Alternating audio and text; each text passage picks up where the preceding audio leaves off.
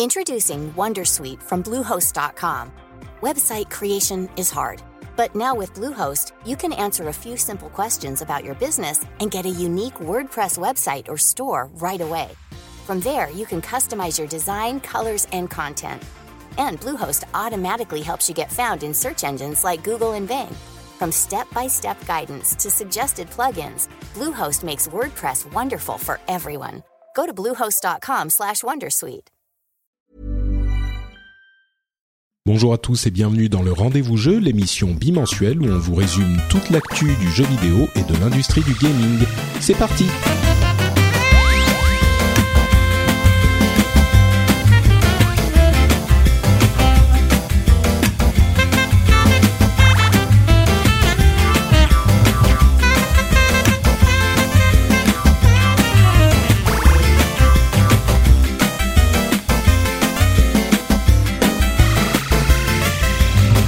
Bonjour à tous et bienvenue sur le Rendez-vous Jeu, l'émission où on vous résume toute l'actu du jeu vidéo. On a quelques petits trucs dont on va vous parler aujourd'hui. Il n'y a pas d'énormes, énormes news, mais on s'est dit qu'on allait quand même faire un petit épisode rapide. Je suis Patrick Béja et pour m'accompagner dans cette collection de news, j'ai Loïc Rallet, alias Epion de jeuxvideo.com. Comment ça va, monsieur? Bonjour. Bah écoute, ça va très bien. Petit début d'année tranquillou, là. C'est, c'est, c'est le genre de moment qu'on apprécie dans la presse jeux vidéo, on peut se reposer un petit peu. ouais, ouais. En même temps, euh, j'ai vu que tu étais particulièrement fan de Dragon Ball Fighters. Euh, Il y a aussi Monster Hunter. Ouais. Enfin, c'est pas de tout repos non plus comme. euh, C'est pas de tout repos non plus, mais disons que c'est, c'est plus calme que forcément c'est les derniers mois de l'année, euh, septembre, octobre, novembre, où là où tu, tu bombardes à 400 à l'heure euh, pendant pendant quatre mois d'affilée. Là, c'est quand même plus posé, tu vois, parce que depuis Dragon Ball, j'ai fait quelques tests, mais bon, c'était euh, c'est un rythme qui est quand même beaucoup plus acceptable. Oui, c'est sûr, c'est sûr. Du coup, euh, tout le monde est tranquillou. On prend, on passe l'après-midi à prendre des cafés à la cafette, euh, tout ça. C'est. Ah, j'irai pas jusque là, non, parce que on- disons qu'on n'a pas le temps de s'ennuyer, mais ouais, le, le rythme est moins, le, le rythme est moins soutenu. T'as le temps de bosser sur des trucs un peu plus, euh, un peu plus, euh, de manière un peu plus relaxée, quoi. C'est, Ouais. euh, toi, il y a pas longtemps, j'ai interviewé un développeur indé euh, sur euh, son projet, sur la création de son, son studio, sur ses jeux. Tu vois, c'est le genre de trucs que clairement en octobre-novembre, t'as pas le temps de faire, quoi. Hmm, donc peut-être euh, qu'on peut se consacrer un petit peu plus à des des projets personnels, euh, enfin plus personnels, plus comment Tout dire. à fait, ouais. Ouais. Ouais, ouais. Euh, D'ailleurs, euh, je dis ça, ça va pas vraiment durer très longtemps parce que déjà tu te rends compte que le 3 c'est dans trois mois à peine. Enfin bon, un peu un peu Ouais, plus, trois mois et demi. C'est oui oui ça ça arrive déjà. Euh, Non, on est déjà en train d'en parler, ouais. Ouais, c'est c'est ça. Il faut commencer à planifier les les les billets pour ceux qui y vont, euh, les prendre les rendez-vous bientôt. Là, ça commence à arriver les demandes de rendez-vous. Donc euh, ça. ouais ouais. Bon, euh, si ça va être euh, ça va être excitant encore cette année, je pense. Et bah tiens, puisque c'est un épisode un petit peu plus tranquillou, euh, quelles étaient tes impressions sur Dragon Ball Fighters? Je sais que t'as beaucoup aimé, mais puisque tu l'as, tu y as énormément joué, quelques mots dessus? Oh, c'est un des je, suis assez bon, effectivement, je suis un gros fan de Dragon Ball donc forcément ça ça ça influe sur mon jugement. Mais euh, au-delà du côté Dragon Ball, je trouve que c'est un excellent jeu de baston et je suis pas loin de penser et d'ailleurs, je suis assez content de voir que je suis pas le seul à le à le penser et à le dire. C'est un des meilleurs jeux de baston qui soit sorti ces ces dix dernières années quoi. Je sais plus quelle revue américaine ou site américain, peu importe, a, a sorti cet article, je crois que c'était hier ou avant-hier.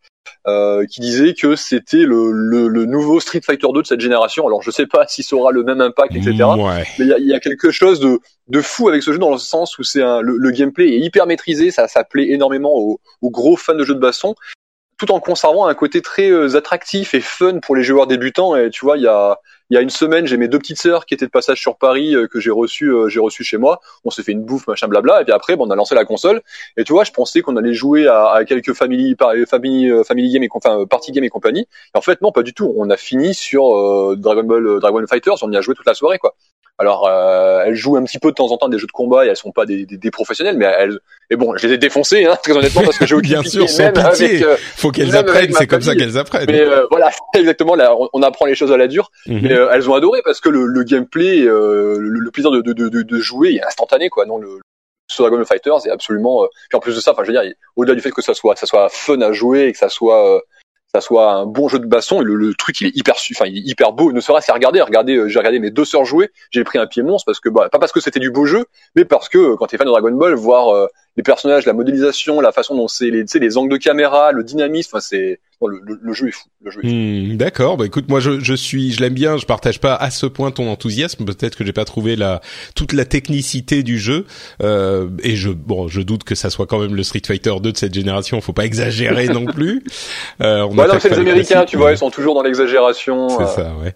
Mais mais effectivement, bon bah écoute, ça fait plaisir de voir euh, en fait enfin un jeu Dragon Ball qui est euh, à, à sa digne place dans le panthéon des jeux de combat. moi, je voulais redire quelques mots sur euh, un autre jeu dont j'ai parlé la dernière fois, c'est euh, Céleste que j'ai évoqué et dont j'ai dit beaucoup de bien. Et en fait, euh, j'aimerais prendre le temps d'en redire encore plus de bien parce que c'est vraiment un, un, jeu qui m'a absolument conquis. Et je crois qu'on va se retrouver du coup, on va changer, interchanger nos places parce que j'ai l'impression que toi, il t'a pas autant plu que ce qu'on entend un petit peu partout sur Internet. Mais j'ai réussi donc à le finir et tout ce que je disais la dernière fois est encore vrai, c'est-à-dire que c'est un jeu qui est qui est vraiment euh, dans cette catégorie de jeu die and retry euh, hyper dur, qui est exceptionnel parce que euh, il est il est tellement bienveillant et encourageant qu'il permet aux gens qui n'ont jamais eu accès ou qui n'ont jamais voulu se s'investir dans ce type de jeu justement de s'y investir. Et il procure une satisfaction que ressentent, je suis certain, tous les fans de ce genre de jeu depuis longtemps, mais il permet de rendre accessible ce type de satisfaction et ce genre de plaisir vidéoludique à un public euh, tout nouveau. Et en plus de ça, euh, je trouve vraiment que la narration qui est vraiment présente et importante dans le jeu, même si elle prend pas beaucoup de place au niveau du temps euh, que qu'elle qu'elle représente dans votre partie, euh, dans l'expérience, elle prend une place importante et c'est le genre de jeu qui euh, mêle la narration et le gameplay, qui, qui synchronise les deux et qui du coup crée une expérience vidéoludique complètement unique en ce sens qu'elle ne pourrait pas être répliquée dans un autre type de média parce qu'on mélange complètement la sensation qu'on a nous en jouant au jeu et euh, la, la, le challenge, les efforts que fait Madeline, le personnage du jeu, en essayant de conquérir cette montagne qui est en même temps une, un symbole de euh, des challenges qu'elle a elle personnellement, euh, psychologiquement, dans, dans son dans sa vie. Et c'est fait avec des petites touches assez sobres et hum, et très naturel et, et dans l'ensemble donc ça crée une expérience qui est vraiment mémorable. Euh, je, je, j'ai eu énormément de mal à arriver au bout, je pense comme comme tout le monde, mais c'est même pas tant genre ah mon dieu ça y est j'ai réussi, euh, j'y suis arrivé genre l'exultation de d'avoir réussi, mais on, on, se retourne et on regarde tout le parcours qu'on a fait et il y a un, un réel plaisir assez unique euh, là-dedans. Donc je suis euh, complètement conquis par le jeu maintenant que j'ai fini euh, bah, la première partie. Après il y a, enfin je l'ai fini. Après on peut faire des trucs supplémentaires, phase B, collectionner toutes les toutes les mmh, strawberries, toutes, les, fraises, etc. Il y a plein de trucs, genre il y a trois quatre niveaux différents, phase B, phase C, les fraises, les cœurs, les machins. Il y a mille choses cachées dans le jeu et, et et, pour moi vraiment, j'en suis à, un point où il y a peu de doute qu'il figurera sur ma liste de jeux de l'année. Enfin, il, il sera certainement sur ma liste de jeux de l'année, mais il faudrait que que l'année soit euh, aussi bonne, voire meilleure que 2017, pour qu'il descende en dessous de mon top 3, top 5. Quoi, c'est c'est à mon sens un jeu mmh. que qui va me me rester comme une expérience euh, assez mémorable. Donc, euh, je voulais en dire encore un mot et le re-recommander à tous les auditeurs parce que c'est un truc euh, vraiment assez unique, quoi. Et toi, donc, tu disais que t'es pas méga fan? Alors, c'est pas que je suis pas méga fan parce que tu vois, je reconnais très largement que c'est un excellent jeu, tu vois, en termes de, game design et fait surtout de je trouve surtout c'est le level design qui est le plus intéressant dans le jeu. Il y a, il y a une espèce de science de maîtrise qui est assez euh, qui est assez folle, ouais. Mais après, dans ce que propose le jeu, je sais pas, je me suis pas euh, j'ai passé un bon moment, mais toi, c'est, je vois, je vois Twitter et je suis beaucoup d'autres journalistes et de gamers, machin, etc. Et je, je vois les gens qui, qui exultent, qui se roulent par terre, euh, oh le Gotti, machin, etc. Et ouais, enfin, je sais pas, j'ai, passé un bon moment, mais euh, après, je sais pas, je me suis, j'ai, pas non plus applaudi en, en finissant le jeu, j'ai pas applaudi hmm. de devant tant de génie machin non ça ça a moins pris après il y a un peut-être que la narration t'a moins euh, parlé aussi t'as moins été pris bah, dans ce Peut-être, ouais. Après, c'est vrai qu'en général, dans ce genre de jeu, je cherche. Enfin, c'est plus là, toi, la, le côté performance, de, de, passer les niveaux, machin, qui, qui m'intéresse plus que la narration. Hmm. Mais Après, je sais pas, y a, moi j'aime beaucoup, tu vois, les, euh, les, les plateformeurs un petit peu vénères comme ça. Et ce que j'aime le plus dans ce genre de jeu, tu sais, c'est la, la sensation de de flow où tu sais, tu t'arrêtes jamais, tu traverses les écrans, tu passes, toi, les, euh, hmm. Tu passes les difficultés, toutes les petites, toutes les petits pièges, toutes les petites épreuves. Tu sais, tu traverses d'un point A à un point B sans t'arrêter. Boum, c'est hyper fluide, c'est hyper agréable. Toi, t'as une, une espèce de d'adrénaline qui, plus tu avances, finit par monter. Alors que Céleste, avec son système, sais, de d'accroche sur les plateformes flottantes là. Hmm. Euh, t'as pas forcément tu vas tu vas défiler un certain rythme machin mais t'es obligé de t'arrêter de marquer des pauses et plutôt qu'avoir une espèce de truc constant un espèce de rythme qui fait tac tac hmm, tac je vois ce que tu veux dire ouais. c'est un truc qui me c'est un truc qui, qui, me frustre un petit peu. Tu sais c'est euh, alors c'est absolument pas comparable mais c'est comme c'est lorsque tu jouais sur les euh, les, les premiers euh, les premiers Sonic euh, sur Mega Drive où t'arrives au bout tu commences à jouer avec Sonic tu te dis ouais génial le personnage il est hyper rapide et au bout d'un moment, euh, on t'arrive à passer les épreuves les plus compliquées, tu passes les sauts, les machins, t'enchaînes les ennemis. Enfin, t'as cette sensation de fluidité qui est très agréable. Et puis subitement, tu tombes sur un espèce de niveau euh, platformer sur lequel il faut absolument pas louper les sauts et dans lequel tu, tu perds cette sensation de, de plaisir, de vitesse et de, de, de difficulté un petit peu que t'as sur les, les premiers niveaux du jeu. Et ouais, j'ai un peu eu ce genre de, de frustration en fait sur euh, sur Céleste. Après. Euh, c'est pas, tu vois, c'est pas, c'est pas gravissime. C'est moi, bon, il m'a, la, la formule m'a pas plu. Après, accroché, oui, c'est ça. Euh, ouais. Après, toi, tu, tu me proposerais là, je sais pas, à côté un, je sais pas, un Super Meat Boy, tu vois, typiquement, euh, ouais, je prendrais plus Super Meat Boy. Même si dans Super Meat Boy, t'as aussi des moments où tu, vas t'arrêter, t'attends un petit peu. Mais toi, typiquement, il y a, euh, c'est pas un platformer vénère, mais toi, un Ori and the Blind Forest à l'époque, sur les derniers niveaux, à la, fin, parce que bon, c'est plus un Metroidvania en fait qu'un espèce de platformer euh, de performance comme comme CS. Mais sur les derniers niveaux de Ori, tu dois vraiment enchaîner des passages hyper compliqués, à, à passer d'ennemi en ennemi, à, faire des sauts, des machins dans tous les sens, et tu passes ton temps à bondir et tu ne t'arrêtes jamais parce que bah, la plupart du temps, en fait, si tu arrêtes, tu tombes et tu meurs, tout simplement. Euh, et ça, c'est ce genre de, sensation que j'aime en fait retrouver dans ce genre de jeu que j'ai pas forcément eu dans dans Céleste mais euh, bon c'est pas c'est pas grave hein. non non bah oui bien sûr et c'est évidemment effectivement tous les c'est ce qu'on dit souvent tous les jeux ne peuvent pas, plaire à tout le monde euh, mais mais bon c'est sûr que la majorité semble être ou le consensus semble plus être euh, euh du côté du oui c'est pas qu'on crie au génie mais une appréciation qui est un petit peu euh, chaleureuse et, et enthousiaste on va dire sur Céleste euh, en général quoi non mais très très objectivement le jeu le jeu est le, jeu est très bon après c'est juste mm. que moi subjectivement c'est pas à toi ça, te parle, pas. Ça me parle moins quoi. Ouais ouais. Bah moi je vais je, vais peut-être euh, du coup aller essayer Super Super Meat Boy qui m'a toujours intimidé et je me dis bon peut-être on va voir si euh, maintenant que j'ai euh, été éduqué à l'école céleste ça ça va ça va peut-être me parler un petit peu plus. Je pense toujours pas les que règles du jeu les, règles du jeu sont pas les mêmes mais j'aurais tendance à penser maintenant que peut-être Super Meat Boy est plus facile que Céleste, je sais pas.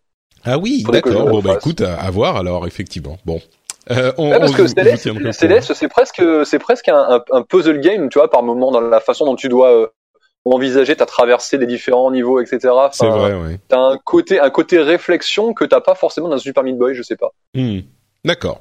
Bon, écoute, en tout cas, euh, voilà pour euh, voilà pour Céleste et Dragon Ball Fighters, dont on vous, voulait vous dire quelques mots euh, encore une fois aujourd'hui. J'espère que euh, ça vous motivera à les essayer et si vous vous avez des expériences euh, comment dire positive avec Céleste parce que je vous ai encouragé à le faire. N'hésitez pas à venir me le dire euh, sur Twitter ou Facebook ou ce que c'est. Je serais heureux que vous me témoigniez de ce euh, cette expérience qu'on a partagée ensemble tous les deux, mhm. juste nous deux, voilà comme ça.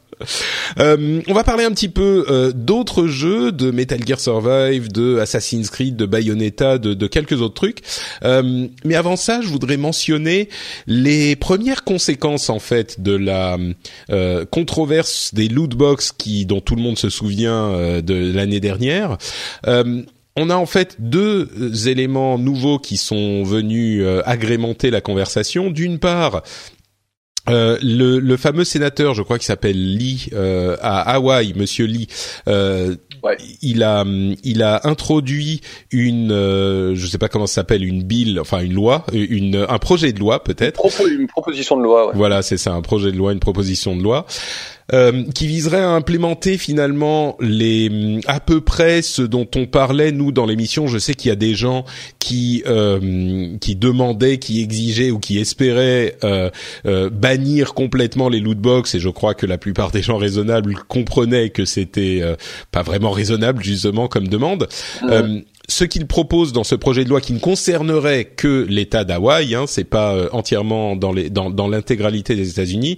Donc ça serait, comme je le disais, ce qu'on ce qu'on euh, évoquait, c'est-à-dire euh, un, une interdiction à, en dessous d'un certain âge. Eux, ils évoquent 21 ans. Euh, une euh, une un affichage clair du fait qu'il y a des lootbox et des pourcentages de chances d'obtenir les différents objets qui sont possibles d'obtenir dans les lootbox. Donc c'est un petit peu la frange dure euh, de cette euh, de cette euh, de ce combat. Lui, il s'est exprimé à plusieurs reprises sur le fait qu'il était vraiment contre l'implémentation des loot box dans les les jeux, toujours avec ce terme de, ils utilisent le terme de predatory practices, des, des pratiques euh, que moi j'aime j'aime pas vraiment parce que le, le terme prédateur euh, c'est un peu ça implique des choses et l'idée que ça soit euh, euh comparable au, au, au jeu d'argent c'est c'est quelque chose qui à mon avis pousse la enfin bon j'en ai suffisamment parlé dans le dans le dans les émissions précédentes. Donc ça c'est en train d'arriver du côté de Hawaï. Il y a aussi des discussions avec des sénateurs dans les États-Unis en général mais il n'y a pas de, de de concrétisation dans les lois. D'un autre côté, il y a l'ISRB, ESRB, euh, qui est l'organisme de régulation de l'industrie, euh, euh, qui est une sorte de d'organisme. Ah, c'est l'équivalent du PEGI. Hein, voilà, exactement. PEGI aux US. Ouais qui a annoncé donc aujourd'hui qu'ils allaient introduire un label qui informerait les consommateurs du fait qu'il y a des achats en jeu euh, proposé dans les jeux. Donc ça serait sur la boîte ou euh, quand on achète en ligne dans la fiche descriptive du jeu. Euh, et autant je trouve que bon, ils y vont un petit peu fort euh, dans les lois à Hawaï, euh, comme je le disais, le, sénateur Lee est quand même particulièrement, il fait partie des gens qui sont très très remontés, euh, qui vont pas avec le dos de la cuillère. Autant je trouve que ce label, il fait quand même les choses un petit peu à moitié, parce qu'il ne fait aucune distinction entre les différents types d'achats en jeu. Et, et si il faut, euh, si l'ISRB veut un, un, label, moi je pense que c'est une, euh, une bonne euh, une bonne méthode. Enfin, c'est c'est quelque chose qui aujourd'hui, vu la réponse du public, me paraît approprié. bah, il faut au moins un, un label qui va faire la différence, je dirais, entre les objets qu'on peut acheter tout court, genre euh, je veux euh, tel personnage ou tel euh, objet en jeu, telle épée, telle cape, peu importe, ou même telle extension de jeu ou tel DLC, donc ça, c'est d'un côté. Et puis de l'autre, le cœur du problème et de la discussion, euh, les loot box, c'est-à-dire au moins avoir deux variations du label avec euh, d'un côté, vous pouvez acheter des trucs directs et de l'autre, vous pouvez acheter des euh, boîtes surprises ou des loot box où ils trouvent le nom qu'ils veulent, qui où vous avez une chance d'obtenir l'objet que vous voulez. Vous pouvez les acheter avec des, de la monnaie, de l'argent réel ne pas faire ça, ça veut rien dire parce que du coup, euh, enfin 90% des jeux auront le label dessus et ça va pas vraiment nous informer plus que ça. Donc euh, moi je trouve que c'est un petit peu le le minimum syndical de l'ISR de la part de l'ISRB et euh, c'est c'est carrément enfin ça tant qu'à faire ça autant rien faire parce que là ça va pas informer grand monde. Je sais pas si t'as si t'es un, un, un, un, un avis sur les deux éléments, enfin la loi et le, je, dois avouer que cette, cette histoire de lootbox, je suis un, j'ai pas écouté tes dernières émissions, mais euh, je crois qu'on est un petit peu du même avis. Cette histoire de lootbox, je, je peux plus euh, entendre parler. Ça me, je trouve que les, les, les, les, les discussions sont complètement irraisonnable et euh, beaucoup trop passionné dans le sens où euh, les gens c'est des gamers, tu vois, puis il y a toujours euh, la lutte contre le grand capital, contre les grands éditeurs, contre le machin, et puis le monde du jeu vidéo il est pourri et machin blabla. Je trouve qu'il y a, il y, a, il y a peu de place pour des discussions un petit peu un petit peu réfléchies là-dedans. Je suis encore tombé il y a pas longtemps sur des tweets de Gene Sterling sur sur Twitter qui je me dis putain garçon, t'as 35 ans, tu réfléchis, enfin tu t'exprimes et tu réfléchis comme un comme un espèce d'adolescent rebelle de 16 ans. Enfin bref, c'est sa ligne éditoriale, peu importe. C'est ça, oui, c'est ce que j'évoquais moi à l'époque de la au plus fort de la conversation. Moi, je, enfin. Je, je, disais des gens comme lui sont des gens qui font leur argent entre guillemets et leur image sur cette ligne éditoriale. Donc euh, s'ils ah le bah pensent vraiment, hein, peut-être. Mais tout ce qui est le, le, le négatif et le, j'ai envie de dire un ah, peu le, populisme un peu démago, ouais, ça, ça, ça rapporte du, ça rapporte du clic et puis ça rapporte en général l'affection d'une partie des joueurs qui forcément euh, sont sont très engagés contre ces lootbox. Mais je, pense que je continue de penser que les lootbox sont pas un vrai problème. Le problème, c'est comment les lootbox dans certains jeux sont designés, parce qu'on en a beaucoup parlé forcément l'année dernière, parce qu'on a commencé à en voir apparaître un petit peu dans plein de jeux, et puis surtout il y a Battlefront 2 qui le design de ces lootbox était et la façon dont le jeu tournait autour de lootbox était assez scandaleuse. Mais il y a depuis des années, il y a plein de jeux qui en utilisent et on n'en a pas parlé à l'époque. Tu vois, il y a là en ce moment, euh, je me suis remis un petit peu à jouer à, à Halo 5 et à Halo 5 à l'époque, il y a il y a en fait un système de lootbox. Tu peux acheter des espèces de des espèces de petits coffres dans lesquels tu as euh, des objets, mais c'est c'est de la cosmétique pure ou c'est des objets mmh. pour un mode de jeu bonus. Donc honnêtement, les tu les as, tu les as pas, ça revient, ça revient un petit peu, ça revient un petit peu au même. C'est c'est très optionnel. D'autant plus que tu peux aussi les acheter avec la monnaie que tu gagnes euh, en jouant de manière tout à fait normale. Moi j'ai l'impression qu'on est sur la même longueur d'onde. Il y a il y a des il y a des gens qui ont clairement abusé et puis il y a des fois où c'est pas trop mal implémenté. Euh, bon, ensuite, sans refaire tout le débat, hmm. c'est juste, une question de la manière dont c'est implémenté. Et à un moment, si on pouvait juste, je veux dire, à un moment, c'était juste une question d'éthique aussi du côté des, éditeurs et des développeurs. Je comprends tout à fait, toi, les euh, les problématiques qui sont les leurs et les besoins financiers qui sont les leurs, parce qu'il faut le rappeler, on a une époque où développer des jeux vidéo AAA, ça coûte un pognon, mais euh, monstrueux, simplement parce que les joueurs veulent toujours plus, toujours mieux, toujours machin, toujours plus beau, toujours plus de features dans tous les sens. Donc bah les développeurs, les éditeurs, ils, sont un petit peu obligés de Ne, ne refaisons pas tout, tout, tout, le, le, On a parlé de tout ça. je, sans, sans vouloir tout refaire le débat, effectivement, il y a, je, je, je comprends toi les, les euh, leurs besoins à eux, mais effectivement, ouais, si tu peux sans avoir besoin, tu vois, parce que je crois que c'est euh, l'ISA, tu vois, le l'équivalent du CEL aux États-Unis, donc le syndicat des euh, des, euh, des, éditeurs euh, aux États-Unis, sont un petit peu gueulants. Oh, dis donc, on va pas commencer, on va pas commencer à légiférer là-dessus. Les, les, éditeurs et les développeurs peuvent se se raisonner d'eux-mêmes. Et eh ben, j'ai envie de dire, ouais, bah dans ce cas-là, ouais, faites-le, laissez, laissez. On, on légifère pas, mais dans ce cas-là, d'ici un à deux ans, il faut que les développeurs et éditeurs aient démontré qu'ils sont capables de se raisonner et de proposer des systèmes de lootbox qui conviennent autant aux joueurs que euh, à eux, à leurs besoins, la, en, termes de comptabilité pure, quoi. Et euh, ouais, bah, je crois que Halo à l'époque, le, le, 5 a plutôt bien démontré parce que mine de rien, euh, de mémoire, ils ont financé une partie des Halo World Championship avec l'argent récolté par les par les lootbox. Et ils ont ils ont rajouté quelque quelque chose comme un million et demi, je crois, au, cash price. Enfin, tu vois, je veux dire, tu, tu peux, ça, ça veut dire que les joueurs ont dépensé de l'argent. Et à l'époque, personne s'en est plaint. Tu vois, c'est c'est c'est euh, ce genre d'exemple. Bon, j'ai cet exemple-là parce que je rejoue Halo, mais tu auras plein d'exemples de ce même genre où la lootbox ne pose pas problème.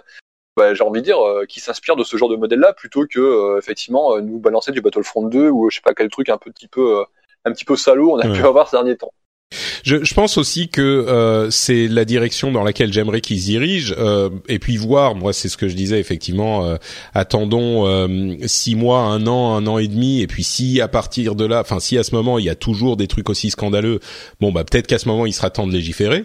Euh, et, et mhm. je vois ce que fait l'ISRB. J'ai l'impression que c'est mon argument aussi. Et là, ce label, euh, à la limite, c'était pas la peine d'en faire un quoi, parce que là, c'est un petit peu, euh, c'est pas se foutre de la gueule du monde, mais bon, c'est juste que ça sert à rien ce label spécifiquement. Donc, on verra. Ils disent aussi c'est la première étape d'une euh, nombreuse d'une série de, de, de, plusieurs étapes. Peut-être qu'ils vont faire mieux, mais euh, mais bon. Ouais, bah, après ils peuvent se raisonner aussi. On, on, est tous les deux joueurs de Destiny et je sais pas ce que tu penses de, des, des, euh, des microtransactions dans, dans Destiny 2. Oh bah, c'est complètement acceptable. Je, je m'en fous euh, bah complètement. Les joueurs ont gueulé parce que bah, elles sont un peu plus euh, développées que dans le premier jeu effectivement, mais dans l'absolu on s'en fout complètement.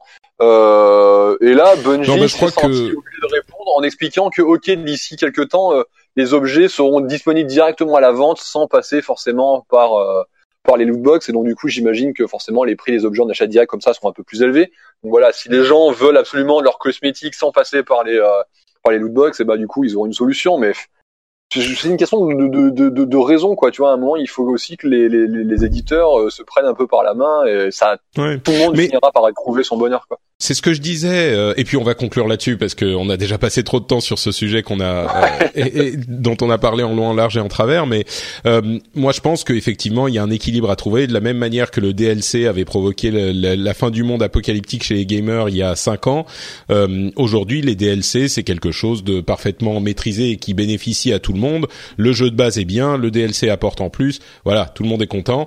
je pense qu'on peut arriver à un même à un même équilibre avec ça les... gueule encore un peu des fois en fonction des exemples. En fonction oui, des mais cas, tu sais, il y a euh, des ultras qui sont toujours, euh, qui sont jamais contents, quoi. Donc, euh, et puis il y a des moments où c'est où c'est approprié de gueuler. Euh, sur le, les DLC, effectivement, il y a des voix, euh, ils poussent un peu, et c'est bien de gueuler pour euh, les- leur exprimer le fait que, bah, justement, ils ont poussé le bouchon. Pareil avec les lootbox. Euh, je crois que le le, le catalyst. Battlefront 2 permettra justement de trouver le bon équilibre avec ces histoires de lootbox et d'avoir euh, des jeux où euh, les lootbox sont utilisés dans les limites du raisonnable pour permettre. Bon, bref, on va pas tout refaire, mais tout ça pour dire que euh, les lois proposées par Hawaii, bon, ça pousse un petit peu. Ils interdisent pas complètement les lootbox parce que de toute façon c'est impossible. Mais je trouve qu'ils ils- ils vont quand même euh, au, au max de ce qui pouvait être euh, envisageable. Et de l'autre côté, les, les SRB pour moi ne va pas assez loin s'ils veulent mettre un label.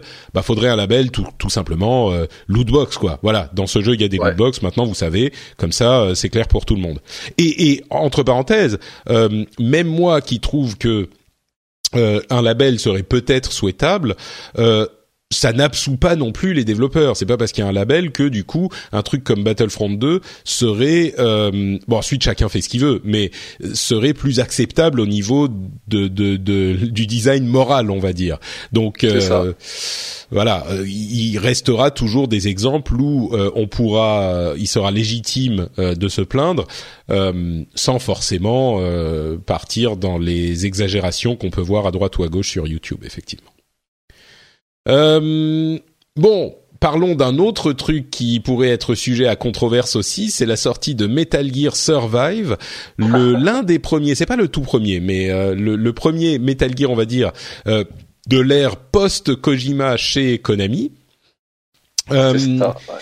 qui, qui a quand même alors il y a plusieurs trucs dont on pourrait parler Euh, il y a des quand on parlait de de, de morale euh, dans les dans le jeu euh, si vous voulez un personnage en plus euh, une sauvegarde de personnage en plus une deuxième euh, un deuxième slot ben ça vous coûtera 10 dollars euh, dans ce jeu. Bon, en même temps, on n'a pas forcément besoin d'avoir une deuxième sauvegarde. Hein. C'est c'est quand même un jeu particulièrement euh, complet avec une sauvegarde.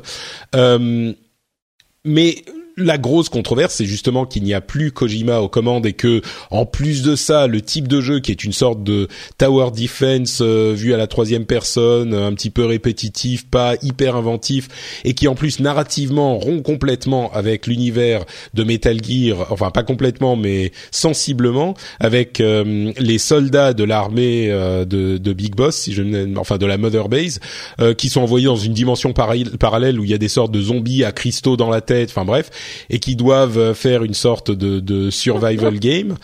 Euh, bon, clairement, il y a tous les éléments réunis pour que le jeu soit décrié par les fans de la série. Ouais. Dans l'ensemble, j'ai l'impression que le consensus est, euh, bah, c'est pas un super jeu, c'est pas un jeu complètement pourri, mais enfin, il sera vite oublié. Euh, Ouais. Voilà, c'est pas, un jeu scandaleux. correct, hein, euh, c'est un jeu très correct. Mais c'est sûr que c'était c'était certain que le jeu, de toute manière, allait se faire bâcher et qu'il partait avec un a priori négatif qui était assez euh, assez conséquent. Mais euh, dans les faits, le jeu, bon, ça, effectivement, ça invente rien. Il y a quelques mécanismes ici et là qui sont plutôt bien vus, mais euh, non, c'est un, un jeu qui est correct, qui, est plutôt qui, qui, qui, qui est très acceptable. Et c'est vrai que c'est un peu le problème qu'on a depuis quelques temps. Et je sais pas si c'est pas Internet, c'est avec Twitter, machin, où il faut avoir un avis sur tout, euh, et un avis bien tranché, machin, etc. Mais aujourd'hui, soit c'est soit un jeu c'est une bombe, soit c'est un jeu, euh, enfin le, le jeu c'est de la merde. Il y y a jamais vraiment d'entre deux, de nuances, de machin. Et c'est dommage parce que dans le cas d'un d'un jeu comme euh, comme Survive, bah, de la nuance il en faut un petit peu parce que ouais clairement c'est pas un grand jeu, mais est-ce que c'est une merde pour autant? Bah non, clairement pas. Il navigue un petit peu, euh, un petit peu entre deux eaux. Et ouais, on va vite, on va vite oublier, mais ça, ça mérite clairement pas le, le bashing qu'on a pu voir euh, depuis, bah, depuis son annonce. En fait, c'était quoi? C'était la Gamescom l'année dernière, je crois. Je me Hmm. rappelle plus. Enfin, non, c'était même il y a deux ans, je crois. Euh, ça, Je ça sais méritait non, pas ça devait être l'année dernière, enfin euh, bref. mais sinon, par contre, ce qui est rigolo, tu vois, je, je sais pas si t'as vu passer l'histoire là. euh, bon, ça, c'est anecdotique, mais les, euh, les développeurs qui se sont un petit peu vengés et qui ont un petit peu exprimé leur opinion dans les crédits euh, à la fin, à la fin du jeu, et qui en ont profité pour Ouais. pour insulter un petit peu le producteur, etc. Ouais, bon. Oui, bah en fait, avec le petit, euh, le petit, le petit, la petite marque d'allégeance à Kojima Production aussi, euh, c'est. Euh, C'est ça. en fait, il y a, je crois que c'est à la création du personnage, il y a une euh, un, un, clipboard avec une liste de noms et des noms à la à la Metal Gear hein, avec euh, Black Jackal, Thunder Parrot, machin. Et si on prend la première lettre de certains des euh, des deuxièmes parties des noms, ça lit, en fait, ça nous donne euh, KJP Forever, donc euh, Kojima Productions Forever. Et en dessous de, de, ça, les deux derniers noms, c'est euh, Bastard Yota et Cunning Yuji, euh, les deux designers du jeu étant se, se, prénommant Yuji et Yota. Donc c'est c'est vraiment effectivement un truc qui est passé. Alors euh, je sais pas s'ils vont retrouver ceux qui spécifiquement qui ont choisi ces noms-là, mais euh, mais oui, c'est enfin ça résume bien l'atmosphère qu'il y a autour de ce jeu. Euh, c'est euh, alors je comprends tout à fait qu'on veuille détester Konami pour la manière dont ils sont comportés. En plus, on en avait parlé, mais il y a des histoires et des qui sont même plus des rumeurs, mais des histoires sur la manière dont ils traitent leurs employés qui est complètement scandaleuse. Ils ont des emails tournants qui ne sont pas à leur nom, dont ils changent tous les quelques mois pour éviter de pouvoir euh, euh, euh, obtenir des contacts réguliers avec l'extérieur. Enfin, c'est c'est c'est limite s'ils mettaient un message genre dans le jeu s'ils si, cachaient un message dans le jeu genre stuck at Konami please send help ça serait pas surprenant. Mais bon à côté de ça c'est pas c'est pas avec ça qu'il faudrait juger le jeu. Et effectivement c'est un petit peu facile de, de tomber dessus quoi Ouais, ouais. Puis même, tu vois, sur l'affaire euh, Konami à l'époque, ouais, bah effectivement, ça a pas l'air d'être la boîte où il fait le, il fait le, il fait le mieux vivre. Mais après, sur une partie des, tu vois, des, des consignes, et des, des limites et des machins dont se plaignaient certaines personnes à l'époque, bah, j'ai envie de dire, tu retrouves ça en fait dans plus ou moins toutes les grosses boîtes, et notamment les boîtes qui ont bah, des, des, projets de création un peu énormes comme ça, que ce soit bah, notamment, je sais pas, tu vois, chez Nintendo, bah c'est Nintendo, c'est pas Disneyland non plus, tu vois, ils ont aussi des contraintes et des machins et voilà.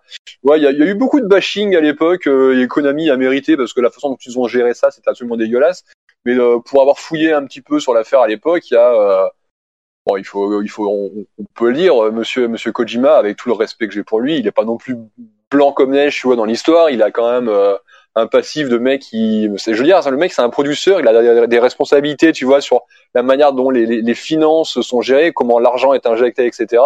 Et le monsieur est quand même connu pour euh, balancer euh, quand même un paquet de pognon par les fenêtres à chaque fois qu'il s'attaque à un jeu. Enfin, tu vois, c'est oui, oui, non, mais c'est sûr que un petit peu, tu vois, les deux parties à chaque fois dans le genre d'histoire. Et là encore, tu vois, c'est ce que je disais tout à l'heure, tu vois, sur les grands gamers, enfin les, les, les gamers, euh, tu vois, toujours ces éternels rebelles contre le système. Say hello to a new era of mental health care. Cerebral is here to help you achieve your mental wellness goals with professional therapy and medication management support. 100% online. You'll experience the all new Cerebral Way, an innovative approach to mental wellness designed around you. You'll get a personalized treatment plan from a therapist, prescriber, or both in a safe and judgment free space. Your cerebral therapist or prescriber will outline a customized plan with clear milestones along the way so you can get to feeling your best. With Cerebral, you're not alone in your mental health journey. We're here to empower you to live a fulfilling life. So take that first step towards a brighter future and sign up today at cerebral.com slash podcast and use code ACasts to get 15% off your first month. Offer only valid on monthly plans. Other exclusions may apply. Offer ends July 31st, 2024. See site for details. Introducing Wondersuite from Bluehost.com. Website creation is hard. But now with Bluehost, you can answer a few simple questions about your business and get a unique WordPress website or store right away. From there, you can customize your design, colors, and content. And Bluehost automatically helps you get found in search engines like Google and Bing. From step-by-step guidance to suggested plugins, Bluehost makes WordPress wonderful for everyone. Go to bluehost.com/wondersuite. Même euh, les grands éditeurs en enfer, machin, etc. Enfin, là encore, on, en a fait une histoire du euh, petit créateur de génie, machin, contre la grosse méga entreprise, blabla. C'est un peu, euh, c'est un peu manichéen, mais bon, c'était, c'était attendu, quoi. J'imagine qu'on retrouvera la même chose le jour où, je sais pas, moi. Nintendo vire Miyamoto, enfin j'y crois oui, bon, pas. Ça, je, ça j'y crois pas non plus. le même délire, quoi. je crois que dans, dans, le, dans l'histoire de Konami, il y a quand même, effectivement, c'est comme toujours présenté de manière un petit peu trop manichéenne et, et je suis certain que Kojima a des choses à se reprocher aussi. Euh, et, et, ça, c'est le côté qu'on veut souvent pas pas voir euh, dans dans le cas de tous les créateurs, même au ciné. Euh, mm-hmm. On a tendance à dire ah regarde ces ces gentils réalisateurs dont la vision artistique est étouffée par le studio qui a investi accessoirement 120 millions de dollars dans un film, tu vois. et il y a bon, il y a différents types de projets. Quand un, un jeu comme Céleste, bah Céleste, le type il est il est tout seul à la tête de son studio. Ils sont ils sont 10 à faire le jeu, bah il fait ce qu'il veut. Après, euh, c'est autre chose quand t'as un, une boîte énorme qui va investir des dizaines ou des centaines de millions de dollars. Maintenant, je crois que dans le cas de Konami, euh, on a clairement un exemple où euh, le, le, il pousse un petit peu le bouchon. Tu vois, il y a eu de la mesquinerie, et puis il y a eu plus d'une. donc, donc sans être complètement tout blanc, tout noir en plus de ça, Konami, toi, déjà de base, auprès d'une partie des joueurs, ils ont une sale image parce que les mecs, ils font du jeu vidéo, mais ils ont aussi des salles de sport, mais ils ont aussi des casinos. Enfin, ce qui est assez typique en fait d'une partie, d'une bonne partie des boîtes japonaises qui sont très euh, touche à tout. Mais euh, forcément, pour les joueurs, c'est ah ouais, de toute façon, euh, le jeu vidéo, ça les intéresse pas. Tout ce qu'ils veulent, c'est du pognon. C'est pour ça qu'ils font plein de trucs à côté. Je suis d'accord. tu vois, mais mais sur il y a un le jeu sur la boîte qui est. qui est... Je suis d'accord, mais sur le jeu, là, si on revient à, l'exemple du jeu. il y a quand même un, un, une trahison dans le, le ah type de jeu, dans le design, dans le et puis tu sais ils avaient fait des trucs mesquins comme le fait de supprimer le, nom de Kojima de Kojima de la boîte du jeu Metal Gear, tu vois tout ce genre de trucs. Et puis Metal Gear Survive. Enfin, j'ai du mal à imaginer un truc plus euh, euh, cynique dans la, dans la enfin c'est un jeu qui n'a aucun rapport. C'est à la limite tu fais un jeu euh, un jeu à lootbox sur mobile, tu colles Metal Gear dessus et c'est des collections de de de de, de pets virtuels qui s'appellent justement euh, euh, Sly Fox et Dieu sait quoi, mais euh, ah ouais, mais après, après, tu vois, Konami, c'est aussi les mecs qui font des pachinko euh, avec euh, Silent Hill, tu vois. tu dis mais what? Ah, Les gars, vous respectez rien, quoi. mais ouais, mais les mecs, tu vois, ils, ils ont des euh, ils ont des licences fortes qui ont une, une, une vraie image et un vrai pouvoir en termes de marketing, tu vois, auprès de auprès du grand public, notamment au Japon eh ben, ils vont, bah, ils y vont à fond. Ce qui est, ce qui est particulier avec ce Metal Gear Survive, c'est que effectivement, au-delà du fait que ça soit complètement en dehors de ce qu'on connaît habituellement de la série, les mecs ils trouvent une espèce de jeu zombie, tu vois, le, le genre de jeu qui est rincé depuis des années parce qu'à une époque sur Steam on se bouffait que ça en boucle, et les mecs font ça à Metal Gear. Il y a, je veux dire, il y a un moment, il y a, il y a double crime, tu vois. C'est c'est ça, oui, exactement. Dénaturer la série. En plus, c'est pour la coquiner avec un espèce de genre dont on peut. Enfin, honnêtement, moi, les jeux de survie, je peux, je peux plus blairer ça. Euh, ouais, non, là, c'est vrai qu'ils ont, ils ont, ils ont poussé le bouchon euh, un petit peu loin, ouais, mais bon. Euh, ouais, voilà. Mais tu sais, tu, parlais de la, mesquinerie sur, euh, tu parlais de la mesquinerie sur le fait que c'est le nom de Kojima, euh, toi, est disparu, machin. Mais ça, là encore, tu vois, c'est, je veux dire, c'est assez classique lorsqu'il y a des tensions, tu vois, entre une boîte un employé. Enfin, on parlait de Destiny tout à l'heure. Typiquement, lorsque O'Donnell s'est fait virer, aujourd'hui, tu regardes les nouvelles éditions des OST de Destiny. Avant, le nom de Martin O'Donnell était bien en évidence, tu vois, c'était le premier. Maintenant, c'est le tout dernier sur la liste. Il est après Michael Savatori, il est après Paul McCartney et compagnie, tu vois, ils se retrouvent tout à la fin, alors que le mec c'est les compositeurs principaux. Enfin, toi, c'est toujours un peu le même délire, forcément, mmh. lorsque t'as des, euh, Ouais, des, des, petites, des, des, des, disputes comme ça, ouais, t'as pas forcément envie de mettre en avant euh, les gens, ouais, c'est, c'est, mesquin et c'est un peu ridicule. mais ouais, et, et peut-être que la, la vision de la chose est aussi, même si effectivement c'est mesquin, c'est un petit peu exagéré aussi parce que c'est euh, Kojima et que bon, je pense qu'on a peu de personnalités dans le monde du jeu vidéo qui soient aussi emblématiques que Kojima, donc forcément, ah mon dieu, tu as fait du mal à Kojima, euh, bon. Ah bah oui, c'est ça. Bah, tout le monde l'aime Kojima, il est sympa, il demande des photos de bouffe sur internet, le mec est, ça, rigolo. sur Twitter, ouais. Même, ah même moi qui n'est pas qui, qui n'est pas spécialement de d'amour infini pour la série Metal Gear, je sais que ça le cœur de certains des auditeurs s'arrête à chaque fois que je dis ça, mais moi je le trouve quand même sympathique aujourd'hui. Mais ah ouais, Kojima, c'est un mec que j'adore. J'aime beaucoup sa vision du jeu vidéo. Je suis pas forcément fan de ses jeux, mais j'aime beaucoup le j'aime beaucoup le personnage et puis il y a un respect énorme pour le créateur derrière. Le mec, il a fait mm. des jeux qui sont quand même. Bon, parlons de choses parlons de choses un petit peu plus enthousiasmantes, euh, notamment avec Assassin's Creed euh, Origins, euh, Discovery Tour. Et le Discovery Tour, on en avait déjà parlé il y a quelques temps. Ils avaient annoncé ça chez Ubisoft. C'est en fait un mode intégré à Assassin's Creed Origins qui euh, permet l'exploration simplement de la carte et donc de l'Égypte, euh, que ça soit euh, géographiquement, mais aussi au niveau histoire, au niveau contexte culturel, sociétal, etc. ils avaient annoncé ce mode et on savait pas très bien comment ça allait être implémenté. Moi, je craignais un peu euh, la série de textes euh, un peu insipide, pas insipide, mais euh, indigeste plutôt.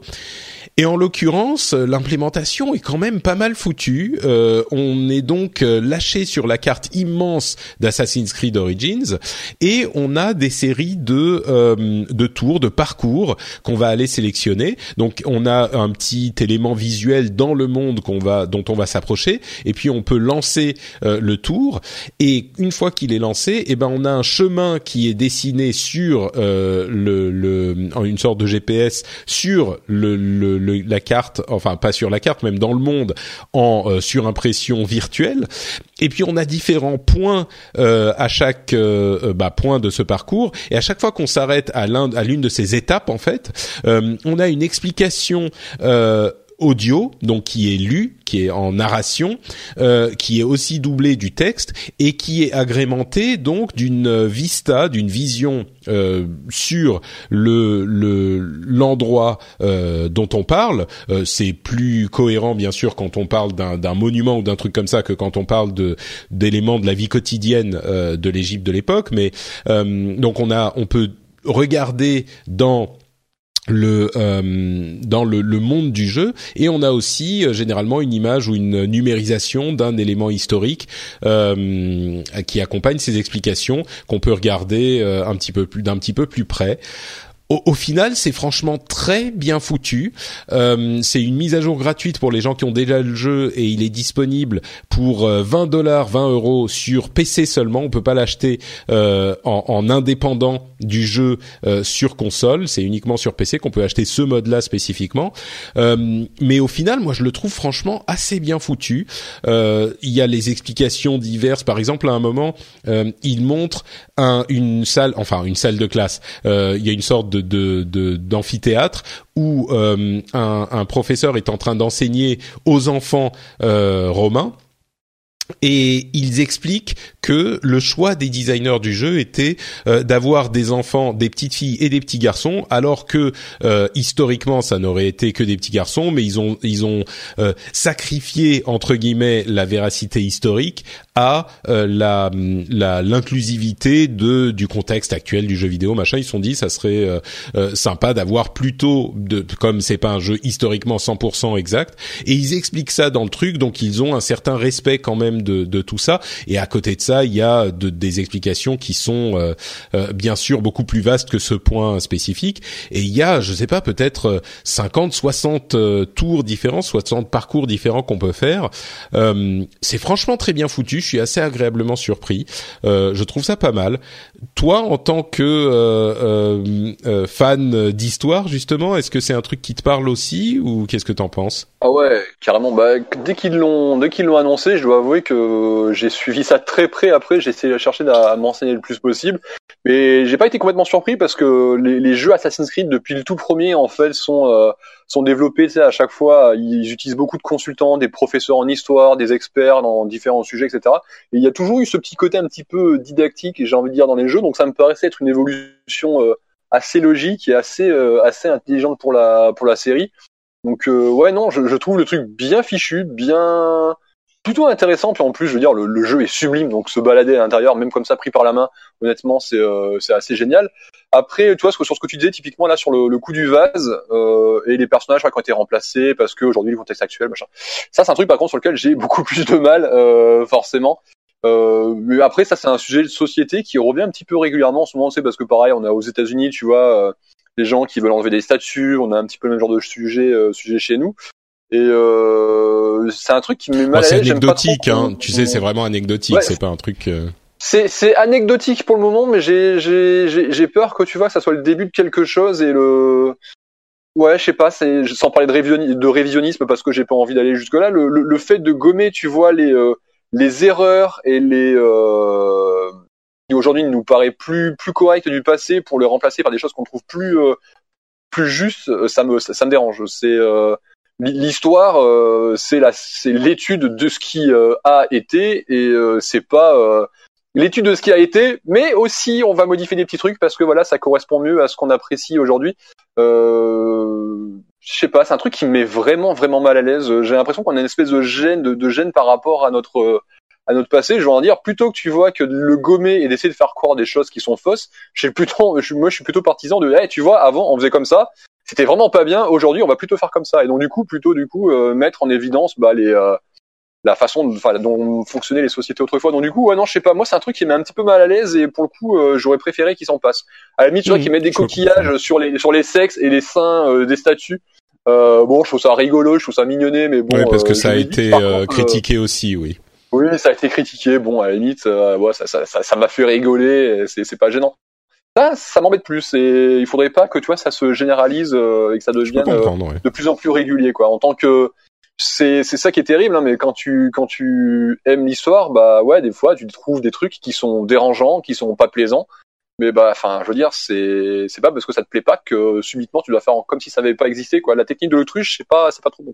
Je suis d'accord. Bon je trouve que enfin faut pas non plus exagérer la portée d'Assassin's Creed Origins tu vois c'est c'est c'est là qu'on atteint oui, les non, limites. mais c'est euh... que toi c'est des petites touches que j'observe par-ci par-là euh, depuis euh, quelques mois maintenant et ouais ça, ça l'historien qui est en moi euh, tique un petit peu. Ouais. Bah tu sais je dirais que il faut pareil il faut pas non plus euh, partir dans un dans une comment dire dans des conclusions un petit peu plus vastes que le, le contexte spécifique de d'un jeu comme Assassin's Creed Origins je crois que là on atteint les limites effectivement de la euh, portée historique d'un truc comme ce jeu-là, qui n'est pas non plus un cours d'histoire, euh, qui est juste une introduction et peut-être un moyen d'éveiller un intérêt euh, chez chez certains, ou simplement de de de de, de, distraire en enseignant un petit peu certains éléments. Tu vois, c'est pas non plus il ne, ne prétendent pas avoir une véracité historique absolue euh, dans le contexte du jeu ou même du tour. C'est juste euh, un petit truc euh, tu vois chaque chaque tour fait 20 minutes. Tu vas pas comprendre l'histoire de l'Égypte ou même sur le sujet spécifique la, vie de Cléopâtre en suivant 20 minutes de, de parcours ah, dans Assassin's Creed Origins. Ils ont, ils ont d'ailleurs changé. un petit peu, il me semblait qu'ils le vendaient un petit peu comme une espèce de, de cours d'histoire interactif et forcément sympa parce que tu es dans un jeu vidéo et que ça Assassin's Creed, etc. Donc c'est vrai qu'à partir de là, euh, je, je me, c'est vrai que ce genre de choses, je m'y attendais absolument pas, quoi. Bah, c'est un, petit peu ça. C'est un petit peu ça. Et dans le contexte d'histoire, toi, qui veut utiliser le, je me mets à la place d'un prof d'histoire qui veut utiliser Assassin's Creed, là, le Discovery Tour, comme une espèce de, support pédagogique pour ses cours. Et je suis à peu près certain qu'il y en a qui l'envisagent très fortement. Ce genre de truc, tu vois, c'est embêtant. Non, mais enfin, attends, euh, calmons-nous. Dans le Discovery Tour, ils expliquent justement l'intention dans le jeu, qui est un jeu, en disant les designers ont décidé de faire ça, mais historiquement, c'est comme ça que ça se passe. Donc, ils, hmm. sont justement précis sur ce point. N'oublions pas non plus que dans le jeu, par exemple, euh, euh, Cléopâtre est présentée comme une sorte de vamp, euh, tu vois, qui qui couche avec tous les gens qui passent, alors que bon, très clairement, historiquement, c'était une reine qui qui avait beaucoup plus de de force de caractère et de, de de, sagesse politique que ça. Donc il faut bien faire la distinction entre le jeu et ce qui est présenté dans la partie un petit peu historique light du Discovery Tour où justement ils rectifient et ils expliquent les choix artistiques si on veut euh, être un petit peu euh, nazi sur le sur la euh, le, sujet ils ont fait un jeu tu vois un jeu où dans lequel ils ont mis leurs intentions artistiques le jeu en lui-même n'est pas une représentation exacte du monde enfin de la réalité historique d'ailleurs euh, je ne sais pas si tu es au courant, mais il y a quand même des éléments euh, métaphysiques euh, et, et un petit peu magiques dans le jeu. Donc clairement, le jeu n'est pas une représentation claire, enfin ah, historiquement. très, très, clairement, mais c'est vrai que pour moi, le Discovery Tour, ça aurait permis, tu vois, de d'atteindre un, petit degré de plus souvent en termes de non mais mais c'est ça qu'il faut c'est ça que je veux dire. Le Discovery Tour essaye justement d'expliquer ce qui est euh, la réalité historique et de quelle mmh. manière il euh, le jeu en dévie. Donc c'est exactement ça. C'est, c'est, il dit, alors il y a d'un côté l'intention artistique des développeurs et de l'autre côté, voilà comment plus ou moins c'était historiquement. Donc c'est exactement euh, ce qui, ce qu'il faudrait, tu vois. Non, tu te trouves pas? Ouais, non, mais si, oui, non, oui, si, si, oui. Ouais, je te convainc un petit peu. ouais, non, non, si tu, tu me convaincs, c'est juste que, ouais, après, bon, c'est moi qui suis très chatouilleux à chaque fois qui, euh, ça parle d'histoire. ouais, bah, je crois euh, qu'il y a... non, oui, t'as, t'as, probablement raison. Ouais. Je crois que je crois que t'as raison euh, dans le dans le. Enfin, en, fait, ça montre simplement, comme je le disais, les limites euh, du du du projet quoi. C'est que c'est très intéressant, ça peut éveiller certains intérêts, mais c'est pas ni un livre d'histoire ni un cours d'histoire. Euh, et je crois qu'il faut bien euh, mettre la différence entre les deux. Il faut pas euh, prétendre que c'est un, un, cours d'histoire et les professeurs qui utiliseraient euh, le, le, le, le, mode ou même le jeu comme support pédagogique, ils le feraient de la même manière qu'on pourrait le faire avec un film. Tu vois, un film c'est pas non plus un cours d'histoire, ça peut éveiller certains intérêts, ça peut te c'est un exemple euh, qui n'est pas exact, qui est pas tout à fait équivalent. Mais moi, mon amour pour le Japon est né est, est né pardon des mangas, des dessins animés, des jeux vidéo. Euh, j'ai découvert énormément de choses sur le Japon à travers euh, ces expériences, mais on est évidemment bien plus loin encore euh, de, de du véritable Japon que ne l'est Assassin's Creed Origins, de la véritable Égypte. Et pourtant, ça a éveillé mon intérêt. Et je suis ensuite allé chercher la langue japonaise, étudier à l'université, vivre là-bas. Et, et c'est plus dans ce contexte que je le comprends, tu vois, et le jeu mm, et le Discovery Tour. Euh, et je pense qu'il serait justement dommage de s'en pas de s'en priver, enfin personne ne parle de s'en priver, mais d'exiger une rigueur historique absolue sur ce genre d'expérience, parce que justement c'est un c'est une euh, vulgarisation de ce type de sujet qui peut éveiller des intérêts, justement parce que c'est plus accessible et plus sympa. Et ensuite les gens qui vont euh, euh se découvrir un intérêt vont pouvoir aller chercher plus loin et euh, étudier la chose de manière beaucoup plus sérieuse. Mais euh, mais voilà, donc c'est mon mon analyse sur la chose quoi. Non mais oui non, mais je suis assez d'accord avec toi en fait. Hmm. D'accord. Bon bah très bien. Écoute, comme quoi tu vois, quand on essaye de discuter, on peut tomber d'accord.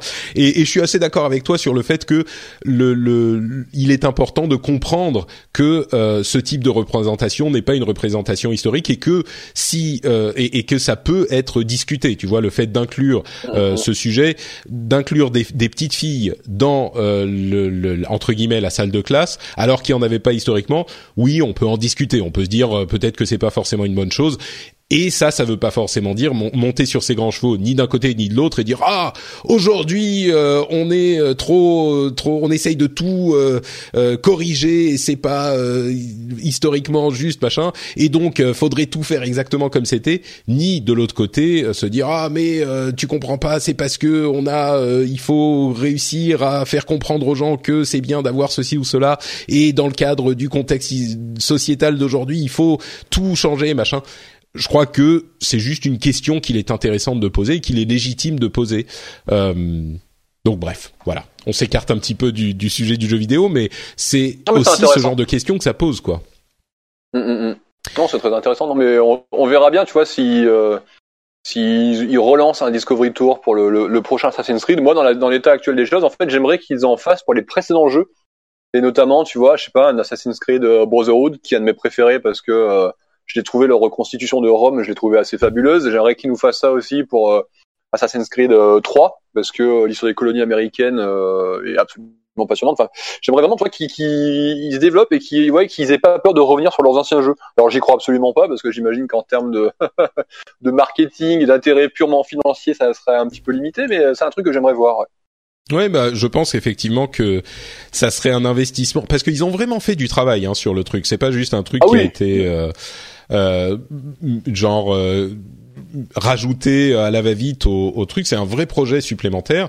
Je pense effectivement que ça serait un petit peu compliqué à implémenter dans les jeux précédents, mais je pense aussi que euh, si celui-là marche pas trop mal, et j'espère, euh, il sera implémenté dans les jeux à venir. Ça, c'est très possible.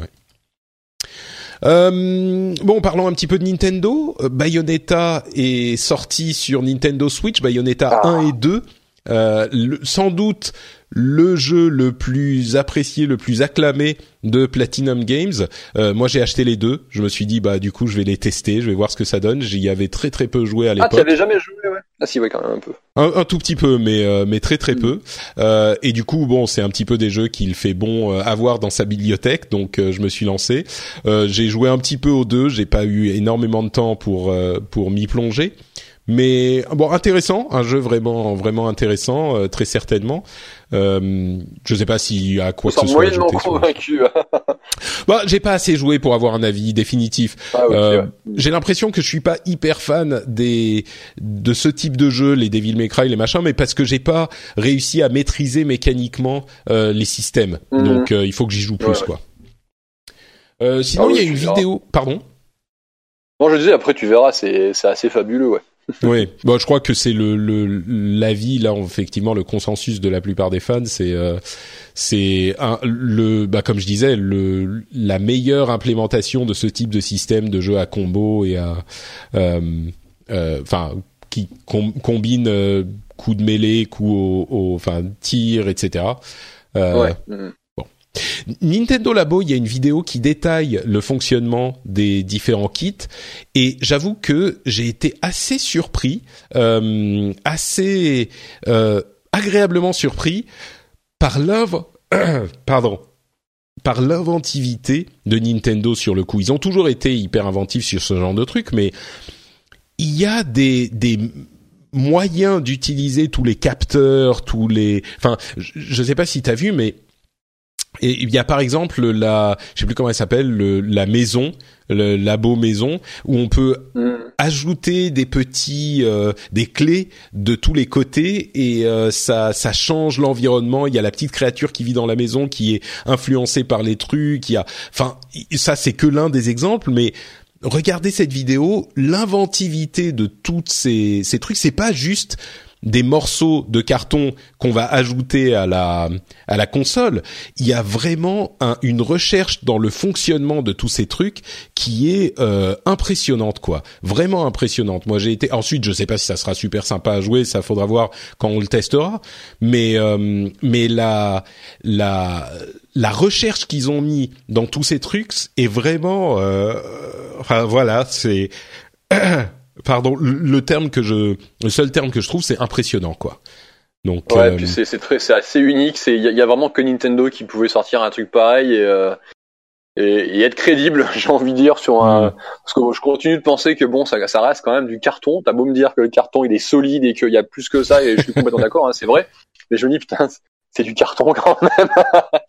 Donc du coup je sais pas, je suis j'attends de voir arriver les premiers kits à la rédaction, mais euh, non c'est vrai que c'est c'est vraiment du Nintendo quoi. Les, les, les mecs, tu vois, tu- tu- ils sont jamais là où tu les attends. C'est ça que je kiffe, euh, que Mm. je kiffe avec eux.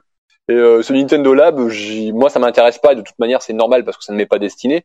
Mais je suis, je suis très curieux de voir euh, un petit peu à quoi ça ressemble de plus près, et surtout, je suis très curieux de voir euh, comment le public qui est ciblé, donc plutôt quand même des jeunes, hein, vont, vont, vont réagir.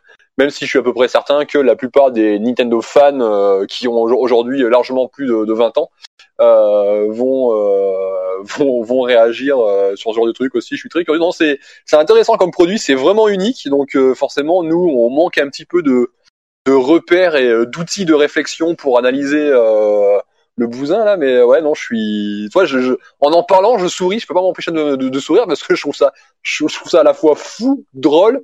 Il y a un peu neuneux, mais en même temps, tu vois, c'est- c'est tellement Nintendo, quoi. Donc du coup, ouais, je sais pas, on- ouais. on, on verra. Moi, j'ai l'impression que euh, de ce que je vois de cette euh, de cette vidéo de présentation, j'ai l'impression que c'est exactement ça. Ça va faire sourire un petit peu tout le monde, même si t'es pas forcément intéressé par le produit. Et je pense que là, il y a énormément de gens qui seront pas intéressés par le produit. Euh, je pense qu'il y a euh, beaucoup de gens qui, étant donné l'inventivité de euh, de ce truc, qui vont être surpris euh, par le les qui vont être surpris par ses qualités en fait euh, qui vont c'est c'est pas juste ah ben on a mis du carton et puis on met le truc dedans et puis voilà vous jouez avec il y a plein de chaque Ah, mais il y a élément plus que ça. des Je sais pas jeux si t'as vu comment le, le, le- piano fonctionne, par exemple. Enfin, tu vois, Mm. c'est. Ça, Ouais, c'est ouais, assez non, mais fou, hein. Complètement, il y a- y a c'est ça, de en la fait. recherche. Mm, mm.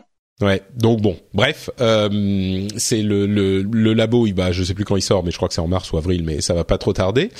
Euh, Yakuza 6 est disponible en version démo sur PlayStation, sauf que non, euh, en fait, euh, il a été retiré parce que euh, Sega a fait, ou on sait pas si c'est Sega ou Sony qui a fait une petite euh, boulette qui a qui rendait le jeu entièrement accessible. Donc moi je me suis précipité sur le truc, je voulais tester enfin ce jeu que qui qu'énormément de gens adorent et malheureusement euh, bah ils ont retiré la démo parce que c'était le jeu complet donc j'espère qu'elle reviendra bientôt la, la version démo pour que je puisse voir un petit peu ce que ça donne euh, il y a Burnout Paradise qui a été annoncé en remaster sur euh, toutes les consoles en mars, donc euh, très bientôt.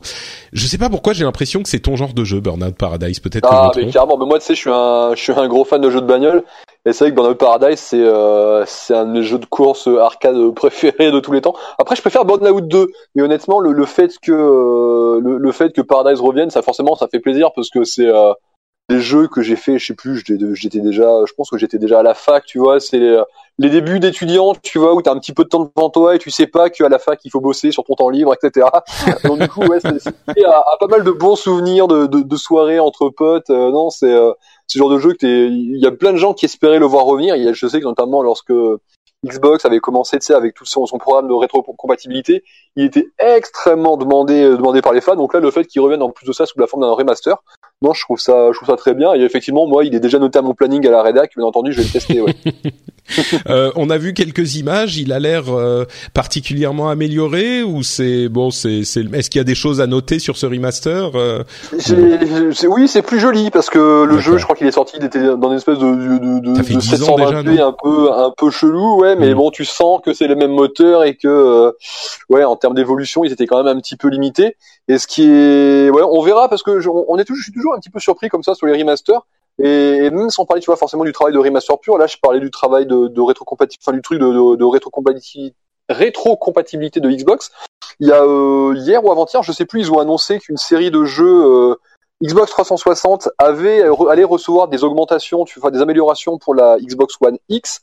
Et dans le tas, notamment le premier Forza Horizon qui à l'époque sur 360 était très joli, mais là il reçoit un boost pour euh, être en 4K et compagnie sur la sur la sur la One X.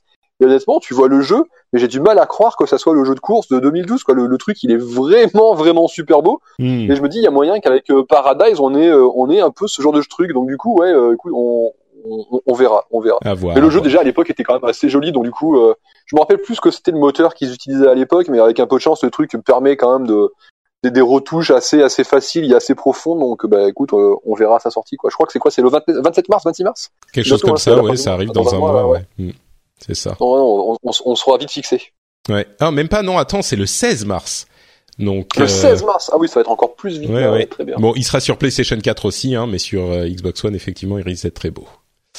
Euh, sur Xbox One X, je veux dire. Deux, deux, dernières petites news. Euh, Blizzard serait visiblement sur le point d'annoncer un remaster de Warcraft 3. Ils ont organisé un tournoi invité, invitational euh, pour euh, bah, dans, dans quelques jours, très bientôt là. Euh, c'est bah Ouais, le, le, deuxième jour, c'est aujourd'hui, donc il est très possible que quand vous entendez cette euh, émission, Warcraft 3 Remaster soit déjà annoncé. Si c'est bien pour ça qu'ils ont lancé ce tournoi, euh, ça serait cohérent qu'à la fin du tournoi, ils sortent et ils disaient voilà, maintenant on a euh, le jeu qui euh, est désormais disponible. Moi, j'aurais même pensé qu'ils le feraient au début du tournoi, tu vois, qu'ils annoncent le mmh. truc avec et vous allez jouer sur la version remaster, mais en fait visiblement non, sinon on en aurait entendu parler hier. Euh, bon, et si ça se trouve, ça va rien donner du tout. C'est juste qu'ils ont fait un tournoi sur Warcraft 3 et euh, c'est juste ça, ce qui serait quand même un petit peu bizarre.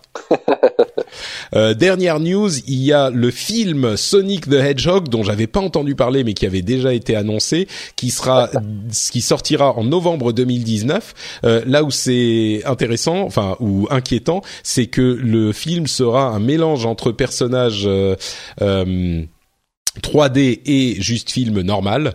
Donc euh, bon, on sait qu'il y a un film Mario qui devrait arriver dans les années à venir ou dans les oui, dans les années à venir. Et le film Sonic peut-être. Oui, peut-être. Bon, ça n'a pas été confirmé? Si, si, je crois que ça a été confirmé. Ben, en fait, ils ont confirmé qu'il y aurait un, un film. De l'autre côté, ils ont affirmé que là, ils cherchaient un scénariste et que s'ils n'avaient pas de pitch convenable, finalement, le film, ils le feraient pas. Ah, d'accord. Donc, ils euh, explorent le truc. Nintendo, hein. ouais. ouais, c'est ça. Ouais. On verra bien. Le film Sonic, par, par, contre, il a déjà une date. Moi, je vous avoue que je suis quand même très très inquiet parce qu'un film avec euh, est-ce que Sonic va être en 3D dans un dans le monde normal? Enfin, ça sent quand même pas très très bon à la base. Mais bon. Allez, hein. t'avais pas aimé Space Jam à l'époque, franchement? Ouais, ouais, peut-être, peut-être. enfin voilà, donc c'est la dernière news qu'on voulait évoquer. Il y en a quelques autres, mais on va laisser ça pour le prochain épisode. Euh, bah, un, quand même un, petit un petit épisode un petit peu euh, rempli finalement avec des discussions animées. Euh, ce sont ce sont toujours les meilleurs quand on a des argumentations raisonnables, n'est-ce pas? Donc euh, merci beaucoup à toi d'avoir été avec nous. Euh, si les auditeurs veulent te retrouver quelque part, où peuvent-ils aller sur Internet? Parlons parlons de de l'internet, hein, pas du. Eh du Nous oui, donne pas bah, ton bah, adresse, oui, hein, c'est dangereux. ouais, ben Webedia, je pense que c'est facile à trouver. C'est vrai. Mais euh, oui, non, j'écris effectivement pour euh, jeuxvideo.com où vous, vous pouvez me retrouver régulièrement sous le pseudo de d'Epion. Et sinon sur euh, Twitter à euh, Epionzilla, donc euh, bah, Epion à la fin Z I 2 L A comme Godzilla en fait, mais avec Epion dedans. Magnifique, magnifique. Merci beaucoup Loïc. Pour ma part, c'est Note Patrick sur Twitter et sur Facebook. Vous pouvez aussi retrouver cette émission sur FrenchSpin.fr, le site qui héberge toutes mes productions. Euh, et puis, bah, c'est à peu près tout. N'oubliez pas que vous avez aussi le rendez-vous tech disponible sur French Spin et le rendez-vous jeu reviendra. Bah, on a enregistré un tout petit peu en retard, donc on reviendra dans deux, un petit peu moins de deux semaines, une dizaine de jours, pour un nouvel épisode. J'espère que vous avez passé un bon moment en notre compagnie. On vous fait de grosses bises et on vous dit à très bientôt. Ciao à tous.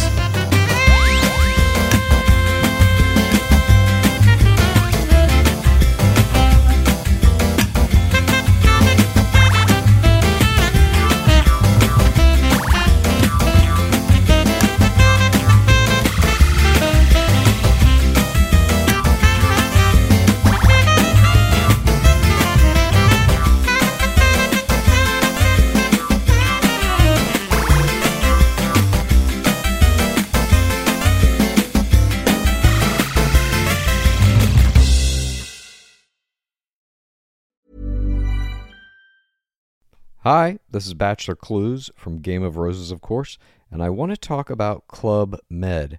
Everybody knows Club Med has been the pioneer of the all inclusive resort since 1950, with almost 70 resorts worldwide, ranging from beachside destinations in the Caribbean and Mexico to exotic locations like the Maldives and Morocco, or even the mountain destinations like Japan and the European Alps.